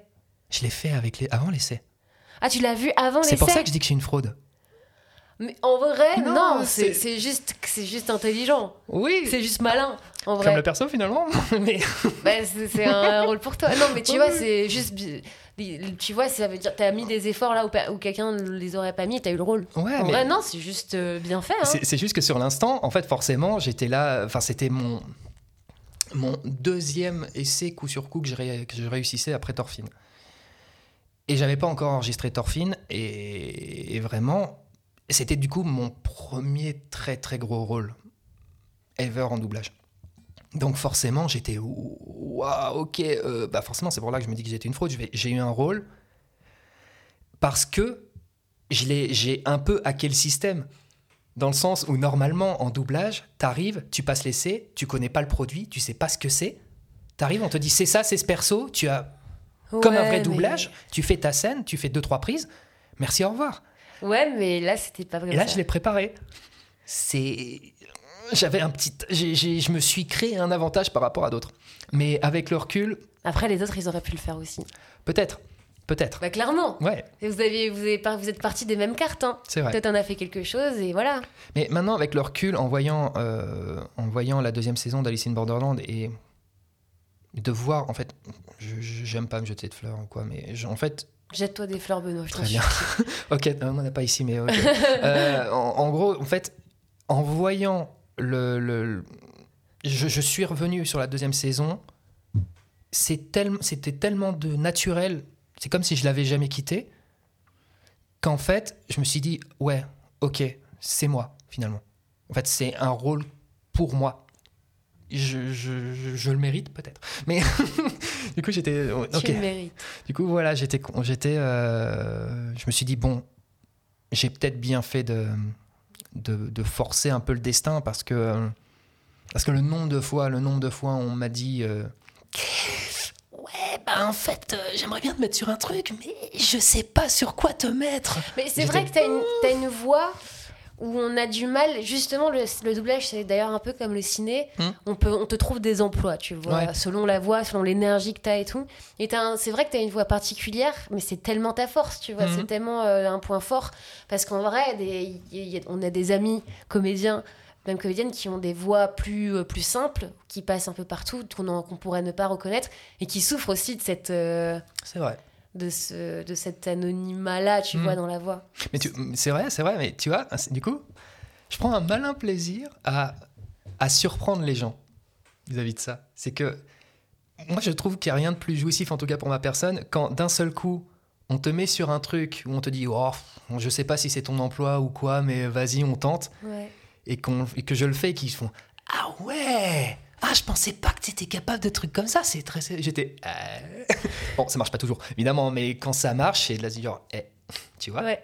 Je t'ai entendu sur des jeunes, et oui, tu as, ce truc de. Euh, on peut ne pas trop te reconnaître aussi. Euh, mhm. Ta voix est reconnaissable, mais ton énergie est tellement différente pour des personnages plus jeunes, par exemple, que, ça, ça marche hyper bien, en fait. Ouais, mais moi, j'avais un exemple de, de, de, de ça qui, qui a surpris tout le monde, y compris moi-même, d'ailleurs c'est qu'en fait, euh, c'était une de mes premières ambiances euh, sur un animé. C'était le, premier film My Hero Academia. Et en fait, à ce moment-là, on était trois garçons, trois filles, et on enregistrait le, film comme ça avec euh, Mélanie Anne. Euh, je fais de gros bisous. du coup, en fait, donc forcément, c'était des ambiances où à chaque fois que tu avais un personnage masculin, on écoutait la voix, ça correspondait à plutôt. Elle avait pris trois types de voix différentes, donc une voix un peu qui pouvait aller dans les graves, une voix médium un peu comme la mienne et une voix un peu plus légère. Et, euh, donc, en fait, on, regarde. Donc, toi, c'est pour lui, toi, c'est pour lui. Ah, c'est un duo, donc c'est toi et toi. Ok, très bien, ça, c'est lui. Et à un moment, il arrive ce perso. Il a, c'est un personnage qui se transforme, c'est une sorte de chimère qui se transforme en, en, oiseau un peu. Enfin, il a une tête d'oiseau à un moment, je crois. C'est, pour moi, c'est une tête d'oiseau. Et je le vois et je fais, je peux le faire je savais pas du tout ce que ça allait donner. C'était vraiment une première fois, quoi. Et du coup, euh, elle me dit, bah oui, vas-y, vas-y. Je le fais. Et il y a un truc qui sort. Je vais pas le faire ici parce que euh, c'est un truc très, euh, très dans la gorge, très, très aigu, limite sur aigu, quoi. Et ça passe super bien. et vraiment, je me retourne et là, t'as tout le monde. Wow, je savais pas que t'étais capable de faire des trucs pareils. Je fais, ben moi non plus. Donc c'était très très drôle. Est-ce que toi aussi, juste avant que le rec, juste avant que ta phrase elle arrive, parfois tu sais pas quelle, quelle énergie tu vas donner à ton perso Genre c'est vraiment un truc tellement instantané que 5 secondes avant que la bande rythmo elle, elle arrive, tu es en mode je n'ai aucune idée de ce que je vais faire. C'est ça. C'est ça. Au début c'était très souvent comme ça. J'étais vraiment. Il y a des fois c'est naturel, ça vient, ça coule de source, mais il y a d'autres moments tu te dis waouh. Hmm. Qu'est-ce que, pourquoi Mais c'est pas du tout. Waouh, c'est quoi cette énergie? Je vais faire quoi? Je et en fait, c'est juste s'imaginer être la juste imaginer être la personne, ça, ce qui sort, c'est souvent ce qui- ce qu'il faut faire Hmm. finalement. C'est, euh, je sais pas si tu, vois ce que je veux dire. Enfin, je, je sais pas, je suis pas hyper clair moi-même là-dessus. Tu veux dire que euh, moi, ce que j'interprète dans ce que tu me dis, c'est que c'est dans l'immédiateté qu'on trouve, euh, qu'on trouve quelle. euh, Ouais, c'est une sorte d'instinct. Oui, voilà, c'est ça, tu vois. Ouais, c'est dans sorte, euh, l'immédiateté qu'il y, a- il y a un truc qui sort, tu sais pas d'où, mais en fait, parfois, c'est assez juste. Ouais, parce qu'en fait, à partir du moment où l'énergie, c'est plus problématique, si effectivement tu te dis, je ne sais pas du tout ce qui joue. Là, si, là, si tu ne sais pas du tout ce qui joue, ça va être très compliqué de la trouver. Mais si par exemple, tu as une forme de. Tu ressens une colère avec des sanglots, si tu te dis, waouh, comment je vais le jouer, c'est déjà un peu perdu. Alors que là, c'est. Alors que si tu commences en te disant, ok, colère sanglot, tu te mets déjà dans une sorte d'état préalable avant que ça commence, et en fait, ce qui sort, c'est ce qui sort. C'est et c'est ça que c'est pour ça que je parle d'instantanéité, quoi. C'est qu'en fait, et c'est moi qui dis ça en termes de, euh, en termes de cerveau, c'est qu'il faut débrancher le cerveau, il faut le brancher pour analyser les intentions de la personne, Mm. regarder les yeux, enfin ce que la personne joue et, et, et se souvenir au maximum. Tu peux pas te souvenir dans des boucles d'une minute de, de tout, mais au moins te souvenir que à ce moment-là, il y a une rupture. Les- les- au moins les, les gros points Ouais, importants. Et une fois que tu as analysé ça, généralement, comme tu enchaînes avec l'enregistrement, c'est de la mémoire immédiate. Donc, tu pas besoin de te dire Attends, attends, attends, c'était quoi déjà ça, ça, ça, à tel moment En fait, qu'au final, ça revient tout seul. Donc, tu, c'est à ce moment-là que tu éteins le cerveau, mais Ouais. le cerveau est jamais vraiment éteint finalement. Mais, Oui, clairement. et c'est ce qui, c'est ce qui sort. De toute façon, à la limite, le DA, si tu es vraiment hors sujet sur une rupture, une intention, que tu as oublié un appui ou quoi, bah, il va te dire ben, la première est bien, la deuxième ok, euh, on, va, on refait la deuxième, la deux- juste la deuxième. En fait, en vrai, il y a toujours moyen de moyenner. Ouais, Finalement. clairement. clairement. Donc en fait, ouais, c'est qu'au début, j'analysais tout ce que je faisais. Mais vraiment, même, en- même, même à la barre, j'étais vraiment en train de me dire, waouh, ok. euh, juste après une réplique, je faisais, je faisais vraiment un mouvement de tête, genre, hum, j'aurais peut-être dû la jouer d'une autre manière, alors qu'il y a la deuxième qui arrive juste après. Mais j'analysais déjà ce que j'avais fait, mais j'étais plus dans. Et ça devenait plus mécanique. Ça, c'est dur. Hein. Quand Ouais. t'intellectualises trop, euh, c'est un peu un cercle vicieux après. Genre, Mm. t'as un, peu- t'as un peu du mal à te sortir de ça. Ouais, ça me le fait encore aujourd'hui quand j'ai des phases, euh, des phases de doute sur mes, euh, sur mes Mm. capacités, quoi, qui sont finalement plutôt régulières. Mais euh, ouais, c'est, ça arrive. Bah, ça m'est arrivé récemment, très récemment, où j'avais une réplique, je me suis trouvé très très euh, nul. Faut le dire comme ça. Je suis sorti de là, j'ai fait. Bah, je sais pas ce que je fais de ce, je sais pas pourquoi je fais ce métier. Voilà. Ça, c'est la phrase typique qu'on dit après une mauvaise c'est ça. Sur, pour une phrase, j'étais vraiment. bon. C'est fou quand même à quel point notre euh, légitimité, elle est tout le temps euh, bousculée à gauche, à droite, quoi. À chaque Ah oui. fois, euh, Et- enfin, et- je connais et- très très peu de comédiens dont ils, dont ils se sentent 100% légitimes tout le temps. Quoi. Et, au final, en fait, les personnes qui, qui se. Enfin, les comédiens qui doutent de leur, de leur légitimité, finalement, et là je le répète, c'est moi qui vais dire ça, les personnes qui doutent de leur légitim- légitimité, les autres ne doutent pas de la légitimité de la personne. Ouais, c'est ça. C'est ça. On m'a répété très souvent, et à juste titre, et il faut vraiment que j'arrive à me le rentrer dans le crâne une bonne fois pour toutes, si vraiment une personne n'est pas légitime, eh ben, elle ferait pas ce métier. Enfin, elle, elle ne durerait jamais dans le métier. Hmm. C'est ça que je veux dire. C'est sûr. C'est que moi, on m'a dit, si t'es, on m'a dit, si t'es, si aussi peu légitime que tu ne le penses, si t'es pas aussi légitime que tu ne le penses, ben, tu, tu serais pas encore là après 6-7 ans. Ouais, clairement. En fait, je crois que quand t'es artiste, c'est c'est les autres qui te.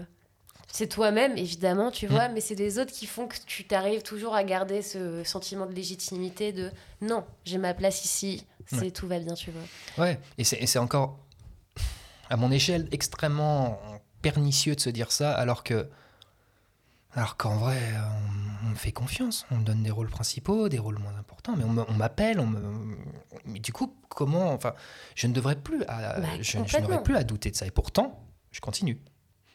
Ouais. Comme quoi, j'ai la tête dure, vraiment, têtu.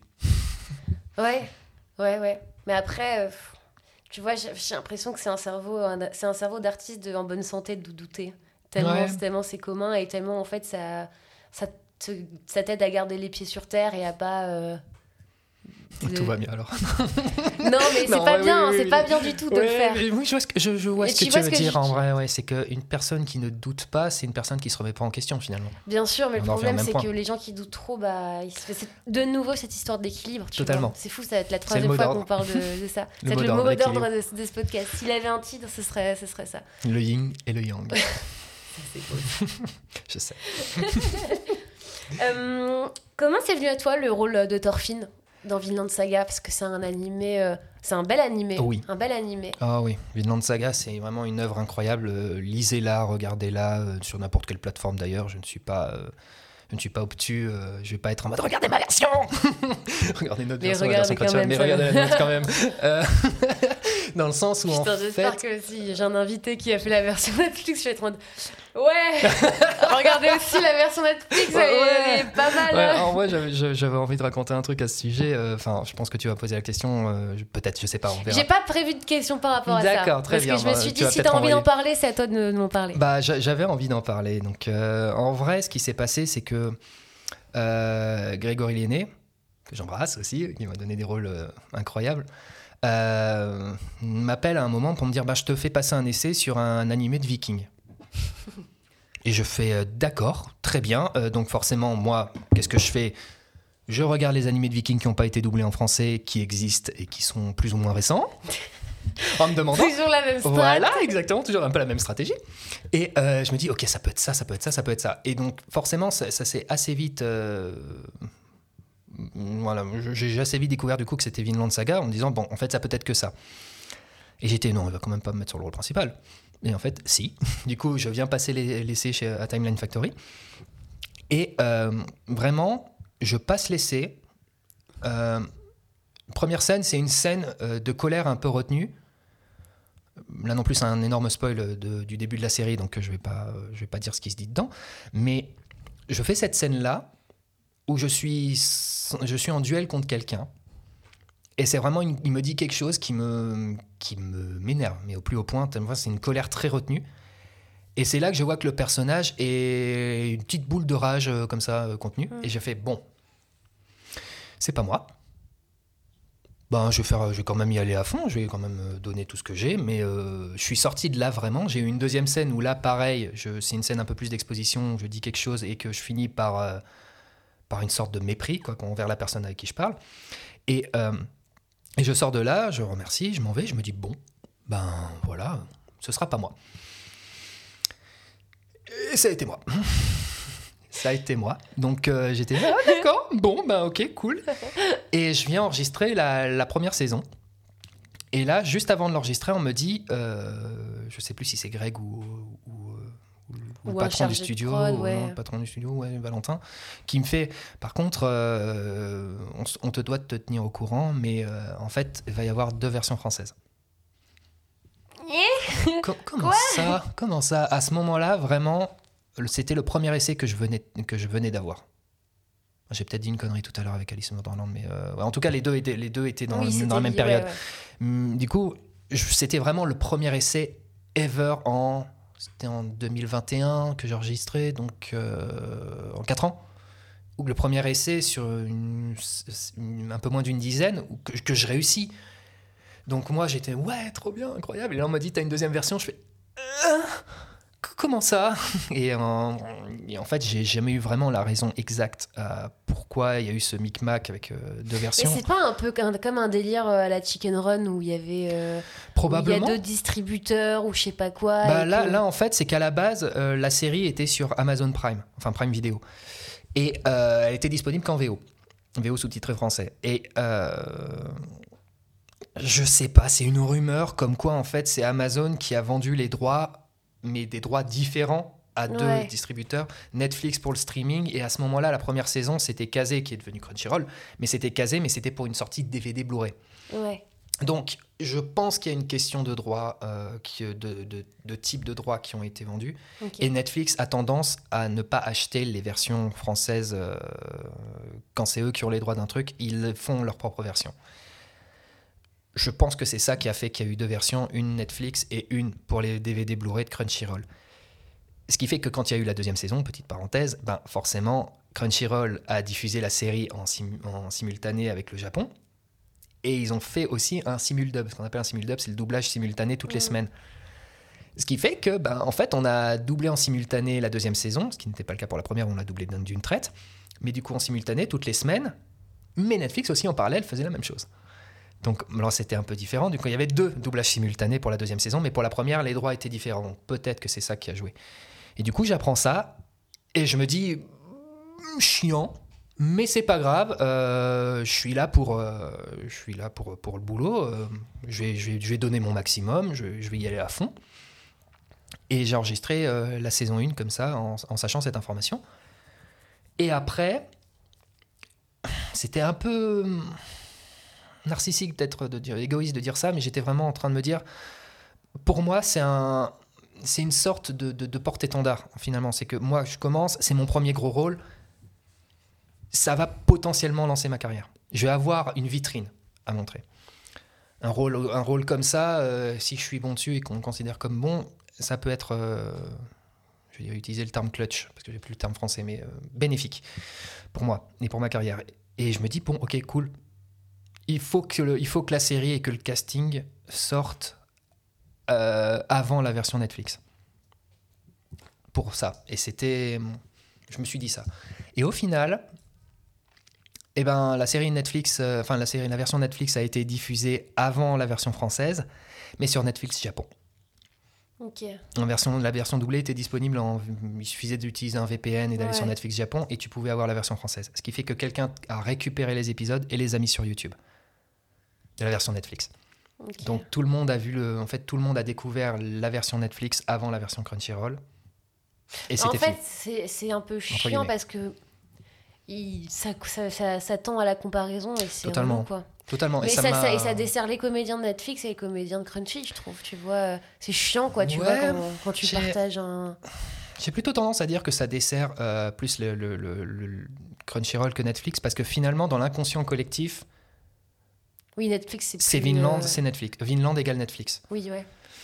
Et, et c'est pour ça que je vais dire peut-être un truc qui va peut-être paraître ingrat, mais ça l'est pas, vraiment.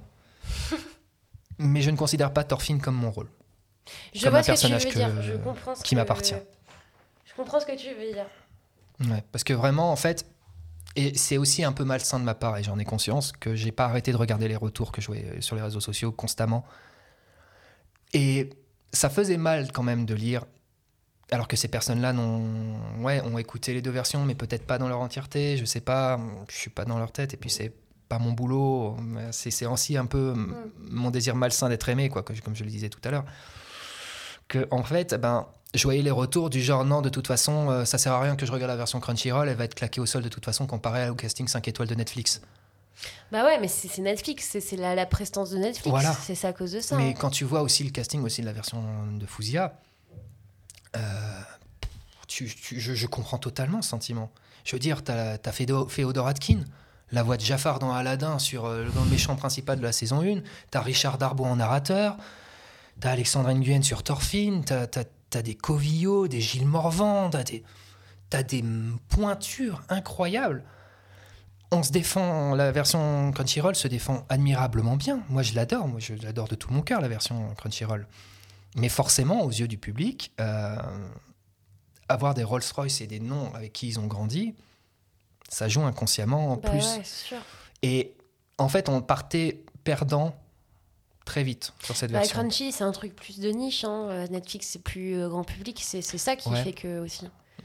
Totalement. Donc, euh, Donc ouais, au final, euh, voir tous les avis de personnes, même sur des, euh, des comparatifs, il y a eu des comparatifs officiels, enfin officieux, officieux plutôt, de personnes sur les réseaux qui faisaient des, des comparatifs sur la saison 2 notamment.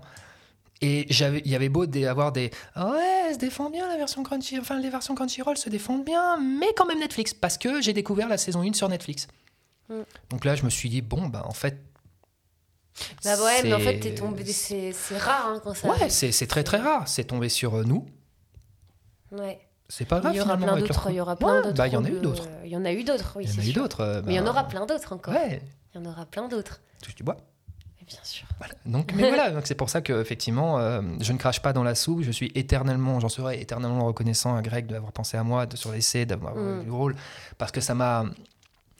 Ça m'a forgé, ça m'a formé et ça m'a fait travailler de fou. Je pense que la- sans la saison 2 de, de Vinland Saga, j'aurais pas eu tout cet entraînement pour, et j'aurais moins bien assumé Akuma Kun finalement. J'aurais moins, euh, j'aurais plus galéré, c'est vrai, putain, j'avais quasiment oublié, Ouais. mais Akuma Kun, c'est un héros et en plus, c'est sur Netflix, tu Oui. vois. Et ça, c'est trop bien. Bah, Annabelle, elle me donne des rôles. hein, Elle me donne des rôles. euh, elle quand je disais qu'elle m'a très vite fait confiance, c'est c'est le cas. C'est que vraiment, quand je regarde, il y a eu Alice in Borderland, puis après, il y avait une série euh, américaine qui s'appelle Chicago Party Hunt. Elle me dit Oh, tiens, euh, vraiment, là, elle me fait Tu vois, le, euh, il y a le perso- il y a un personnage principal euh, qui est la contrepartie de l'autre personnage principal qui est joué par Ingrid Donadieu, Ouais. qui est parfaite dessus. Euh, elle me dit Je ne vois que toi sur le rôle, je le propose au client. Et je te tiens au courant. Je dis Ah, d'accord. Et elle me renvoie un message pour me dire C'est bon, c'est toi qui as le rôle. Je dis, Ok. Donc en fait, ce rôle-là sur Chicago Party Hunt, je l'ai eu sans essai. Parce qu'elle a Ouais. pensé à moi, elle a dit C'est que toi. Je vois que lui. Et effectivement, c'était moi aussi. C'est marrant, Mais mais, comme voilà. dans la tête de certains directeurs artistiques, tu peux être euh, en mode rôle principal, euh, vraiment être pour, pour te défendre et tout, pour défendre qui tu es, ta voix et tout. Et pour d'autres, tu seras catégorisé à jamais dans les ambiances. Mm. À jamais tu feras des ambiances avec eux, tu Oui. ne sais pas pourquoi. Mais Non, juste mais- c'est comme ça, tu vois. Bon. Et c'est génial déjà. c'est- Je C'est dis clair. pas ça en mode je crache dans la soupe aussi, c'est une reconnaissance folle de déjà faire ce métier. Mais j'ai remarqué qu'il y a des gens qui, qui, qui- avec certains comédiens, qui passent pas le cap de, de, de rôle, tu vois. Ouais, c'est vrai. C'est vrai. C'est pour ça euh, que finalement, l'un dans l'autre, je suis éter- éternellement reconnaissant de. Et c'est là, qui me- c'est là que ça me rassure, en fait, de me dire euh, que j'ai un peu ma place finalement. C'est que. Ouais, là, je, je, je vivrais probablement bien moins le fait d'être. euh, de ne pas passer le cap. Si j'avais pas passé le cap de rôles un peu plus importants, qui, bon, je le cache pas, sont pas légion non plus, mais c'est déjà incroyable, à mon échelle, d'en avoir. Du coup. euh, ah, ça me donne vraiment l'impression que je crache dans la soupe, c'est horrible. Non, pas du tout. Non, je, suis. euh, Ouais, non, c'est tout va bien. Bah écoute, trop trop bien. Est-ce que toi un jour ça t'intéresserait de faire directeur arti- artistique ou pas du tout?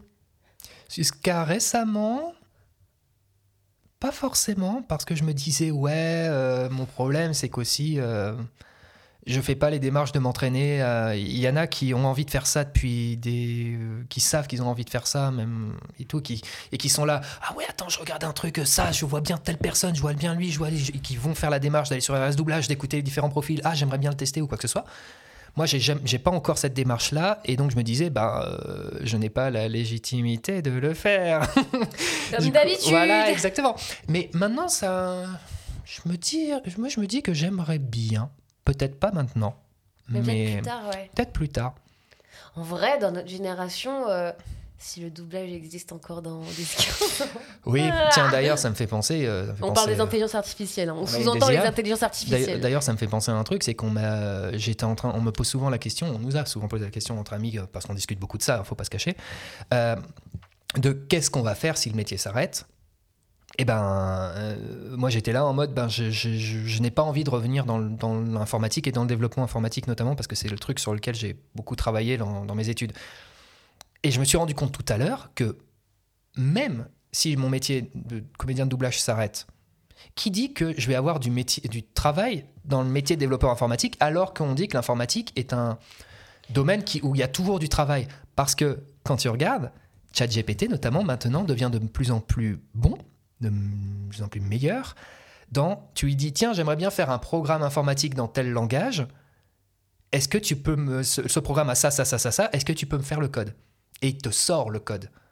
Ah non, mais ça limite, menace ça, absolument Voilà. tous les métiers. Je ne comprends pas l'utilité de ce truc. Moi non plus. Je ne et comprends pas. et c'est moi qui ai, c'est moi qui ai passé du temps sur ChatGPT pour voir jusqu'où il pouvait aller. Parce que par curiosité, euh, parce que je suis toujours fan de nouvelles technologies non plus, donc euh, pareil, Ouais. j'avais envie de tester quand même pour voir et je, je l'avoue volontiers. J'utilisais aussi euh, pour le personnel. Je, je posterai jamais d'images générées par IA sur Internet, mais pour le plaisir personnel, je veux juste voir jusqu'où ça va Ouais. pour tester, pour voir oui, à quel mais point. si, si, si tu gagnes pas de l'argent avec ça, tu Non, vois, je trouve. Mais ça. euh, évidemment, enfin, tu peux, on peut s'amuser à faire des trucs. Je pense, je pense pas qu'il faut être vraiment, faut pas faire la dictature de euh, non les IA, non. Non, bien sûr. Je pense que ça peut être, ça peut être cool, tu vois, pour des, pour, je sais pas, si tu fais un même, même si je trouve ça dommage. C'est toujours marrant de demander ça à des potes illustrateurs des illustratrices. Mais par exemple, si tu fais des JDR et que Mm. tu as, besoin d'un perso euh, comme ça direct, euh, tu peux le générer en IA, je trouve ça, je trouve ça cool. Mm. Et encore, tu vois, je trouve ça quand même un peu dommage. Mais Oui, voilà, c'est ça, c'est que quand tu as des amis artistes. Mais quand tu fais un de- une- truc qui a qui a pour but après de gagner de l'argent là-dessus, Non, ouais, ça non. je suis en mode non. Quand c'est au détriment de l'humain ouais, et de ça, la- de quoi. la- de le- de l'intelligence artistique, euh, non, c'est non, je suis désolé. La, la créativité, euh, la créativité humaine ne doit pas mourir. C'est ça. hyper important, c'est nécessaire même. Complètement. Et euh, typiquement, bah, je veux dire que c'est pas non plus incompatible. C'est que j'ai un exemple flagrant sur ma personne, c'est que ChatGPT, par exemple, je, je- en faisant des expérimentations pour voir jusqu'où il pouvait aller, bah en fait, ça a stimulé ma propre créativité à moi-même. C'est-à-dire que vraiment, j'étais en train de me dire Ah, mais attends une minute Il m'a suggéré une idée, mais en fait, ça pourrait me faire un scénario de ça, ça, ça. Et en fait, j'ai noté plein d'idées sur mon carnet parce que j'ai eu juste des échanges. Mhm. Genre, bah, t'aurais des idées pour une histoire d'amour entre deux personnes? Et d'un seul coup, oh ouais, j'avais pas pensé à cette idée de base. Et après, il y a tout qui vient, il y a le fil. Et en fait, ça, ça a stimulé ma créativité Ça peut finalement. stimuler, ouais. Je pense, je pense juste qu'il faut vraiment avoir une législation de. Oh oui, non, tu peux pas gagner de l'argent sur en utilisant, tu vois, genre. euh, j'espère, j'espère que ça va bouger.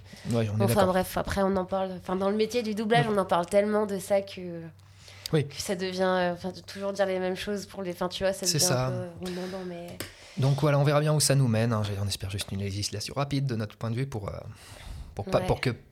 Je sais plus, j'avais lu vu ça dans un article récent, très récent où je crois que c'était 23 millions d'emplois qui sont menacés. C'est énorme. 23 millions, c'est tout un écosystème qui va s'effondrer. Je veux dire, imaginons, euh, 23 millions de personnes perdent leur travail. Ils ont plus, ils ont plus de revenus. Donc le pouvoir d'achat s'effondre. Et les personnes qui utilisent des IA pour te vendre des trucs, pour générer des trucs, bah, qui va acheter leurs produits? Bah ouais, alors oui, ça. va les- ça va enrichir les personnes qui les utilisent sur l'instant parce que c'est moins cher en termes de trucs. Mais au final, qui va acheter? Ouais. Et après, ouais, mais dans ce cas, t'as perdu ton travail, t'as qu'à bosser, je sais pas moi, dans le bâtiment. Pareil. À part les bureaux et les entreprises. Euh, D'ailleurs, les entreprises, qui va, qui va acheter les locaux puisqu'il y aura moins d'employés Ouais, c'est ça. Et après, ok, euh, construire des maisons, mais qui va acheter des maisons puisque tu n'auras pas l'argent pour les maisons? C'est un enfer. Ouais. On va. Là, je pense qu'il faut vraiment mettre un cadre à tout ça, quoi. Bah ouais, Obligé. obligé. totalement. Et euh, ouais, donc la direction artistique, pour revenir à ça, euh, si le métier existe encore, pourquoi pas? Je réfléchis de plus en plus. Mais on verra bien. Ok, ok, intéressant. Écoute, on va tout doucement arriver à la fin de, ce- de cet épisode. Ouais. C'était trop trop cool, j'ai trop Ouais. aimé parler avec toi. Moi aussi. Euh, Qu'est-ce qui te rend heureux, Benoît Fort J'adore cette question. Ah oui, mais tu sais que du coup, comme j'écoute, euh, j'ai Je sais, le je sais que podcast, tu lui as calculé la question. j'ai calculé connais, la hein. question et en vrai, j'ai mis beaucoup de temps à, avoir, à trouver une réponse qui, euh, Qui te- qui oui. me satisfaisait. Et en vrai, je me suis rendu compte que au départ, je cherchais une réponse dans, le, dans tout ce qui était matériel. Genre, par exemple, un objet ou l'argent ou, je sais pas, un truc physique, tangible. Et, et je n'arrivais pas à trouver de trucs dedans. Et je me suis rendu compte, en fait, que ce qui me rendait heureux, c'était les bonnes relations. Les bonnes relations humaines que tu as avec les gens et les moments que tu passes avec les gens. Ça, c'est impérissable. Et je, je, je veux dire, je, c'est un sentiment indescriptible de rentrer chez toi après une bonne journée entre amis ou une bonne soirée entre amis. Tu te couches, tu es juste heureux d'avoir passé du temps avec eux, d'avoir discuté, d'avoir été. euh, Mais limite, si t'as pas pris de photos, tu t'en fous. Parce que il y, a- il y a tout qui est dans ta tête. Et, et en vrai. hum, Ça te nourrit le cœur. Ouais, c'est ça. C'est ça, c'est exactement ça. C'est qu'en vrai, il n'y a rien qui me rend plus heureux. Et quand je dis les amis, il y a aussi évidemment les moments en famille. Et évidemment, il y a. Mais même, les, mais même les moments professionnels, en plateau, en fait, tout ce qui. euh, L'humain est un être social finalement. Donc, euh, c'est un introverti qui dit ça. Un- même les introvertis ont besoin de, de relations sociales. Et quelles qu'elles soient, les bons moments passés en plateau, en famille, au repas, c'est c'est, euh, incomparable finalement. Après, je dis pas que, que tout est rose non plus et que euh, moi j'ai la chance de m'entendre très bien avec, euh, ma famille proche et avec, euh, le peu, d'amis que j'ai vraiment.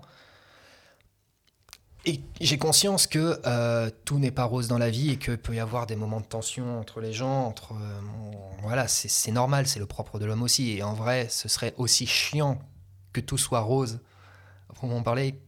Mais on a encore une fois une question d'équilibre. Ouais. C'est que si tout est noir, bah, c'est pas bien. Enfin, ça, ça va pas te nourrir et tu vas juste Mm. passer la vie comme un fantôme. Et si c'est trop rose non plus, c'est pas bien non plus. Je veux Mm. dire, quand t'es- le nombre d'histoires de couples où oh non, nous on s'est jamais engueulé et tout, et en fait ça cache quelque chose de profond. Mm. De pro- Il y a un- une cassure en fait qui est profonde, mais que malgré tout ils s'engueulent jamais. Mm. c'est plus risqué que les couples qui s'engueulent, mais sainement, finalement. Clairement. Donc voilà, je dirais que c'est ça ma réponse, les, les- les- les relations sociales, les bonnes relations sociales. Bah, ça, fait, ça, ça fait plaisir d'entendre ça. Enfin, c'est une belle réponse, je trouve. euh. C'est marrant comme à chaque, à chaque fois les gens ils répondent euh, très différemment. Quoique parfois il y a des choses quand même qui se rejoignent, tu vois. de- Mm. des- Il y a les chats. La réponse Oui. des chats, elle est arrivée une ou deux fois, je crois. J'aurais pu dire les chiens, mais c'est vrai que je me rends compte que en fait, si toi-même tu vas pas bien, avoir un animal de compagnie, un chien, ça va te rendre, euh, oui, ça va te mettre du baume au cœur, mais ça va pas non plus soigner tes blessures. C'est sûr, c'est sûr. Donc, euh, Mais c'est pour ça. Moi, je suis team chien, je précise. hein. Moi aussi. Ah, let's go hop. Allez J'ai rien contre les chats non plus, mais après voilà quoi. Moi Mais- j'ai quelque chose contre les chats parce Oui. que je suis allergique Oui, aux chats. bon, en même temps, ça aide pas, hein, c'est clair. Bah écoute, merci beaucoup. Merci beaucoup d'être Merci venu euh, dans, cette, euh, dans cet épisode. C'était trop chouette. Ouais. Euh, Partage-nous un peu tes réseaux, là où on peut te suivre, ton travail, tout ça. Dis-nous. Alors, on peut me suivre sur euh, X. Je déteste prononcer ce mot. Je préfère on peut te Twitter. suivre sur X. Ah, on Non, je n'ai pas de OnlyFans. non, sur, sur le réseau social X, anciennement Twitter. Alors, je crois que c'est Benoît-du-8 fort, F-O-R-T. Euh, c'est ça. On peut me suivre sur Instagram à benoît.fort ou Benoît Fort tout attaché. Je sais plus. C'est Benoît Fort, je crois. Benoît Fort. Fort. Benoît point, Benoît point Fort. Je peux Oula. vérifier maintenant si. Non, j'ai éteint mon téléphone. Mince. Attends, Euh, je- tu veux que je vérifie ah, Après, non, dans on, tous en les mode, cas. on est en mode avion, donc au pire, ce sera annoté. Mais je crois que c'est Benoît. Mais point dans tous les cas, en fait, c'est euh, si, vous écrivez Benoît Fort dans la barre de recherche, vous, trouverez. on trouvera, on trouvera sur Instagram. Je sais qu'en tapant Benoît Fort, on tombe, on tombe sur Benoît Fort-Jinka. Du coup, euh, voilà, donc on tombe sur moi. C'est. Benoît Fort sans point, pardon, je me suis trompée. D'accord, bon, ok, c'est bien, c'est bien ça. Benoît Fort euh, 100 points. Euh, J'ai donc un site internet où je regroupe euh, toutes mes infos euh, professionnelles qui s'appelle euh, benoîtfort.com, tout attaché. Et euh, je suis aussi sur Blue Sky, mais je n'ai encore rien posté dessus. Et je crois que c'est euh, Benoît Fort. Enfin bref, en tout cas sur Blue Sky pour l'instant, euh, vous pouvez me suivre si vous me trouvez. Mais pour l'instant, voilà, il n'y a, que ça comme réseau. Et Facebook, mais Facebook, je n'utilise pas des masses non plus. Ok. Et puis euh, je le réserve souvent aux professionnels. Oui. ok, bah écoute, trop trop bien. Euh, si vous avez aimé cet épisode, n'hésitez pas à... Oh putain, je vais dire la phrase. Lâchez un pouce bleu, les amis Le pouce bleu qui n'existe plus sur. YouTube d'ailleurs. Ah bon? Non, maintenant en fait ils ont carrément viré le pouce vers le bas et euh, enfin C'est le... non ils ont ils ont ils ont viré le compteur de pouces vers le bas. Du coup tu vois que les likes, Ouais, mais toi-même quand tu postes une vidéo tu vois les- les- le compteur de négatifs quand même. ok. Donc ce qui est pernicieux et du coup ils n'ont plus de couleur les pouces. Ok, d'accord. Bah, le pouce vers le N'hésitez pas à mettre un pouce pour ceux qui regardent la vidéo sur YouTube. Pour ceux qui écoutent le podcast, n'hésitez pas à, à le noter, à mettre les petites 5 étoiles si ça vous a plu. Enfin, ou 4, hein. après 5, c'est toujours. oui c'est toujours bien. je vais juste le prendre très très mal si, si mon si mon épisode il a moins de 5 étoiles. Mais je vous aime quand même.